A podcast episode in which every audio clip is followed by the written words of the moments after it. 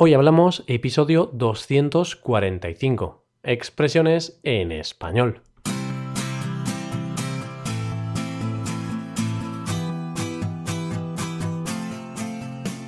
Bienvenidos a Hoy Hablamos, el podcast para aprender español cada día. Ya lo sabéis, publicamos nuestro podcast de lunes a viernes. Podéis escucharlo en iTunes, en Android o en nuestra página web hoyhablamos.com. Recordad que en nuestra página web tenéis disponible la transcripción completa del audio de este episodio. Hola de nuevo, ¿Qué tal estás? Espero, como siempre, que todo vaya muy, pero que muy bien. Por nuestra parte, volvemos con un nuevo episodio de expresiones.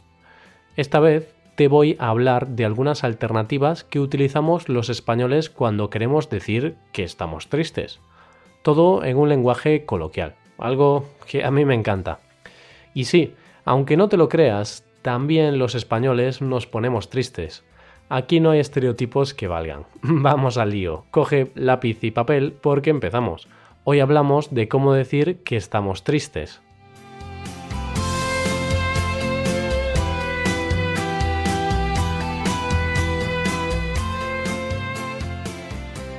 Si quieres hablar como lo hacemos los nativos, te animo a que empieces a utilizar las siguientes expresiones. En primer lugar, estar bajo de moral. En segundo lugar, estar alicaído. En tercer lugar, estar en horas bajas. Y por último, estar de bajón. Puedes decir que estás triste, sí, pero también puedes decir algo más sofisticado, como estoy bajo de moral. Estar bajo de moral es algo que desafortunadamente no sucede muy a menudo. No obstante, la tristeza es una emoción que también tiene su lado positivo. Gracias a ella, gracias a la tristeza, somos capaces de apreciar aún más los momentos de felicidad.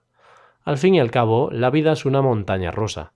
Unos momentos estás arriba y otros estás abajo. Entonces, unas veces tienes la moral por las nubes y otras tienes la moral por los suelos.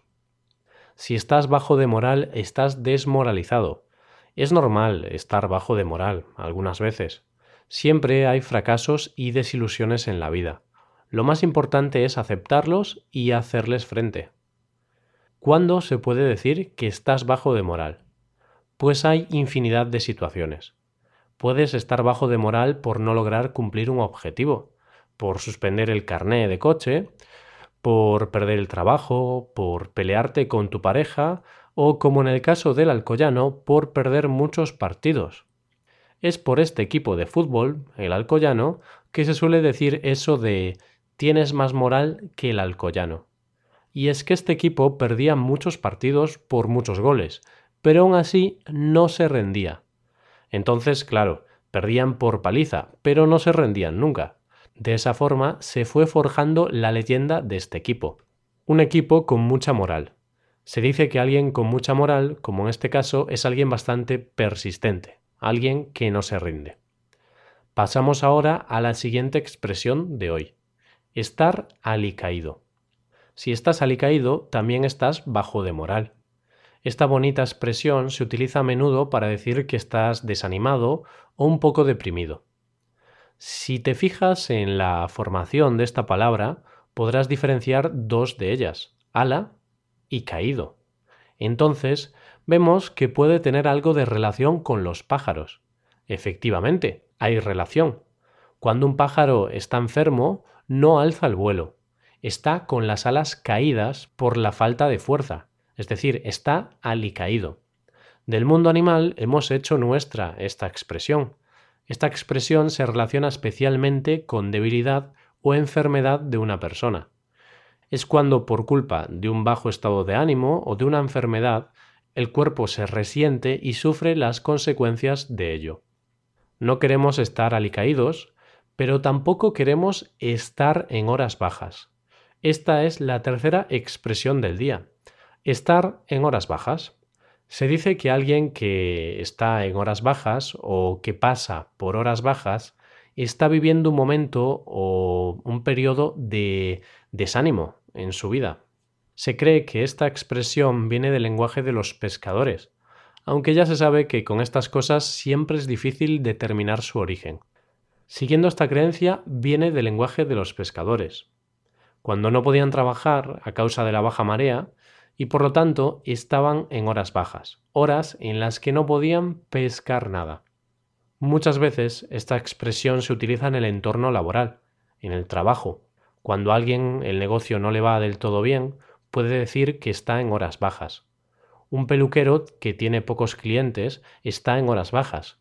Un pintor que no vende cuadros también está en horas bajas.